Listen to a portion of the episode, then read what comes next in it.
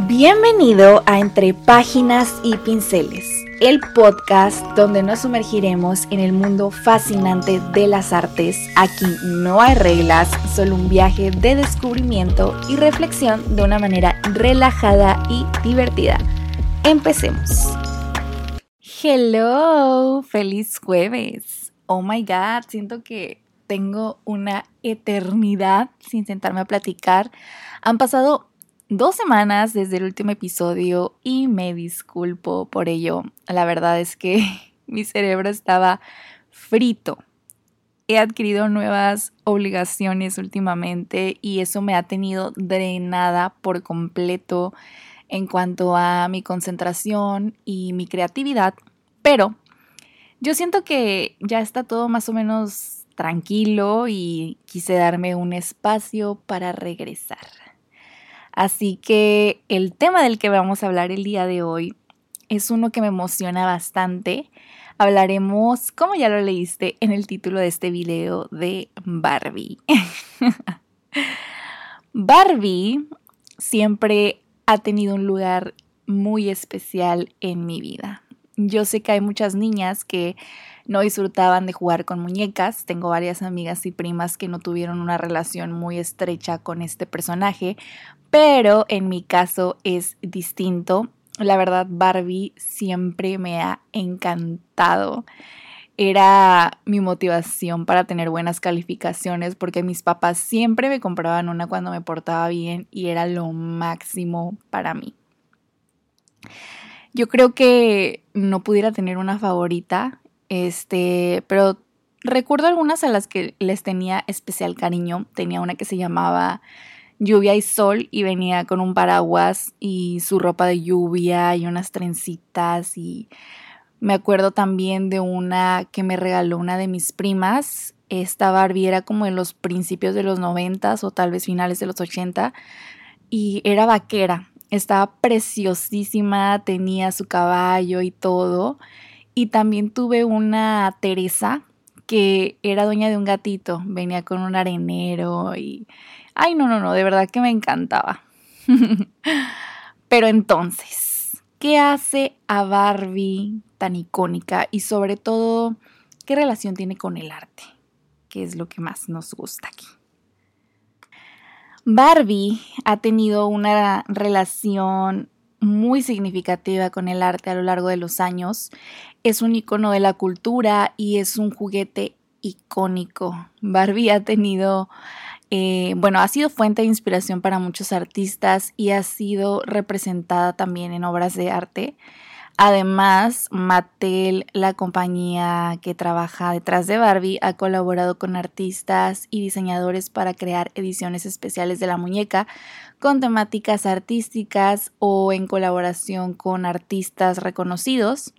Y también ha sido utilizada como una forma de expresión artística y como una herramienta también para desafiar los estándares de la belleza y género. Eh, ha sido una musa, la verdad, y una plataforma para, para seguir creando. ¿Y qué hay detrás de la historia de esta muñeca? Esta muñeca fue creada por una mujer de nombre Ruth Handler, si no mal pronuncio. Eh, se dice que ella viajó a Europa con su esposo e hijos y que durante este viaje se encontró con una muñeca que parecía mujer algo que en esa época pues no era muy visto y, se quedó con ello. Y ya después cuando regresó a casa vio a su hija, que se llamaba Bárbara, por cierto, jugar con muñecas de papel y quiso crear algo más realista, un modelo 3D que representara aquello que las niñas querían ser, dado que a ese momento las muñecas que existían pues únicamente alimentaban los estereotipos de la mujer ligada al hogar y a los hijos, porque eran muñecos ya sea bebés o muñecas niñas, que pues era como que jugar a ser la mamá, jugar a cuidar al bebé, no tanto como una figura aspiracional. Cuando la muñeca se lanzó en 1959 con el equipo de Mattel, fue todo un éxito que obviamente ha logrado llegar hasta nuestros días.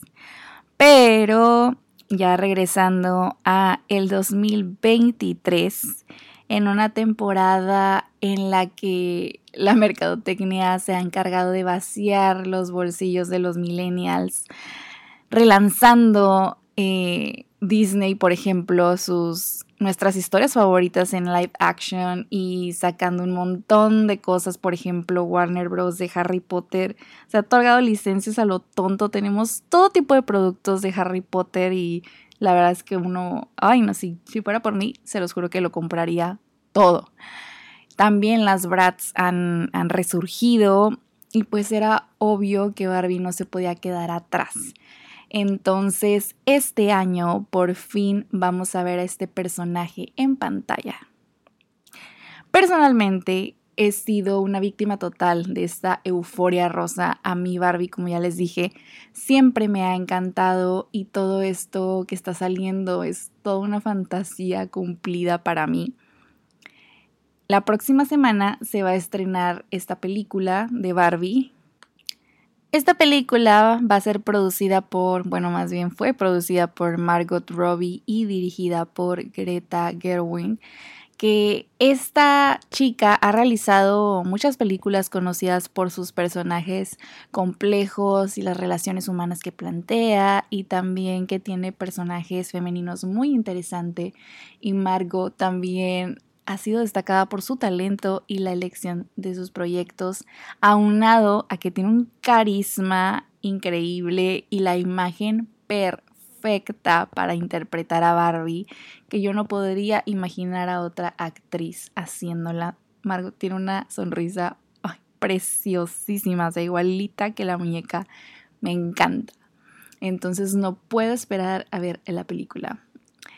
Además, estoy segura de que será desafiante, súper divertida y yo esperaría que también fuera una autocrítica relacionada a las controversias que en las que se ha inmiscuido este juguete porque, por ejemplo, una de las críticas más severas hacia Barbie fue el de imponer estándares de belleza inalcanzables y la falta de diversidad, los roles de género y demás, ideas que en lo personal yo no comparto del todo. Pero, pues, como en todo, ¿no? Siempre va a haber su escala de, grises y creo que, pues, obviamente este muñeca no podía ser la excepción. Pero ahora me gustaría que habláramos un poco más de aquellas colaboraciones que se ha realizado, que han sido más icónicas eh, de Barbie y primero que nada, con Christian Dior, Mattel lanzó una especial edición de Barbie en colaboración con esta casa de moda. Esta edición presentaba a Barbie con trajes inspirados en, en Dior.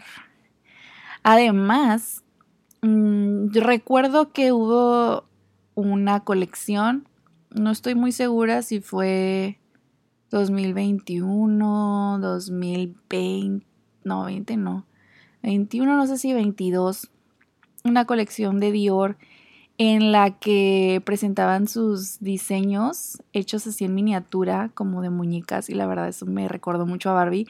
Dudo que no haya sido inspiración esta muñeca para crear esa. Si encuentro fotos, ya saben que se las voy a poner en mi, en mi Instagram para que las vean. Otro modelo muy famoso que se agotó casi casi que enseguida de haber sido lanzado fue la de Karl Lagerfeld, de el diseñador del que acabamos de hablar hace poco en el episodio de la Met Gala. Él creó una versión exclusiva de Barbie con un estilo muy característico en donde incluía su cabello plateado, sus gafas de sol y su traje negro. Otra colaboración muy padre ha sido la de Oscar de la Renta, también ha colaborado con esta casa de modas para crear estas muñecas que reflejen toda la elegancia y el estilo que tiene esta casa de moda.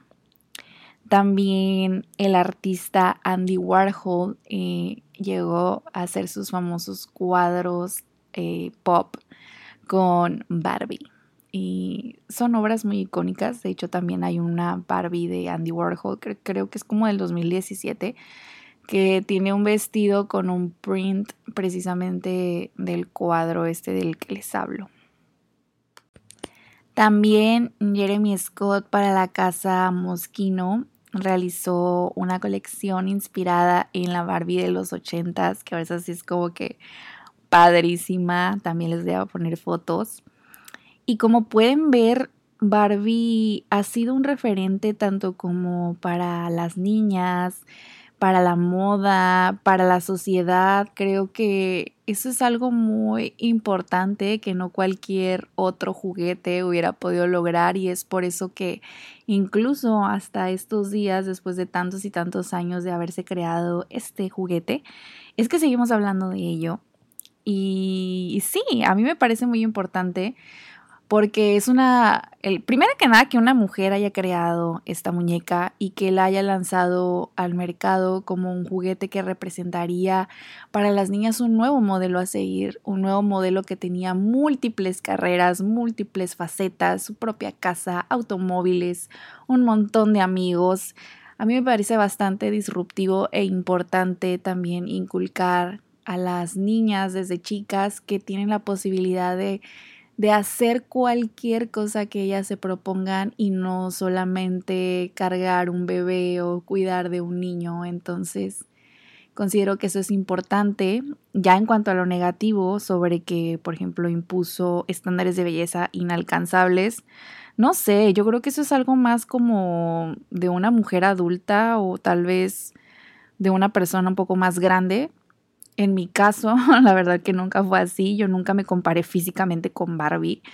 A mí me gustaba la muñeca por, pues, por la imaginación que me daba jugar con ellas y, y tener como que Barbie eh, premier de película, Barbie veterinaria, Barbie esto, Barbie aquello. Y no, no me fijaba como en cómo se veía ella físicamente. Nunca fue algo que me angustió que Barbie no se pareciera a mí. Y, sí, yo creo que muchas veces sobreanalizamos las cosas o, o bueno, tal vez culpamos un poco de los estándares o las cargas que la sociedad nos impone sobre todas las mujeres en, en, otras cosas que a lo mejor no tienen tanto que ver y, y pues deberíamos de señalar los verdaderos problemas, ¿no? Las verdaderas causas. Y otra cosa que me ha gustado mucho es que últimamente, bueno, yo no tengo, no tengo hijos ni tengo este, niños cercanos a mí, niñas.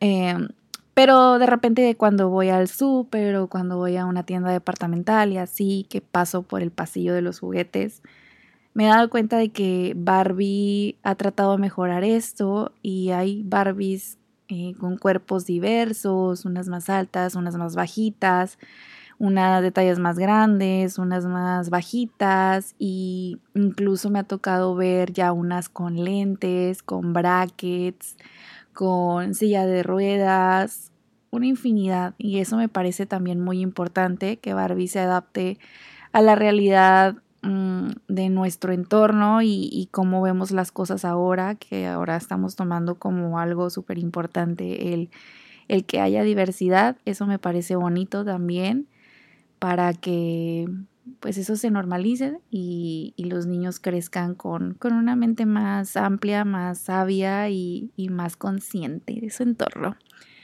Pero bueno, yo sé que tal vez este episodio no tiene tanto que ver con el arte como siempre lo hacemos o con la literatura, pero creo que, que era importante tocar este tema porque Barbie me encanta, número uno, y, y número dos, que se va a estrenar la película, que yo sí creo que va a ser icónica. Y bueno, esto ha sido todo por el día de hoy. Este, me da gusto haber vuelto. Te prometo que la próxima semana vamos a tener episodio también, entonces para que estés al pendiente. Nos vemos. Y con esto llegamos al final de otro episodio de Entre Páginas y Pinceles. Espero que hayas disfrutado tanto como yo este viaje. Te agradezco de todo corazón que me hayas acompañado y espero que sigas disfrutando de los próximos episodios. Te invito a seguirme en mi Instagram, Musefelin, para estar al tanto de nuevas cosas de arte. Hasta la próxima.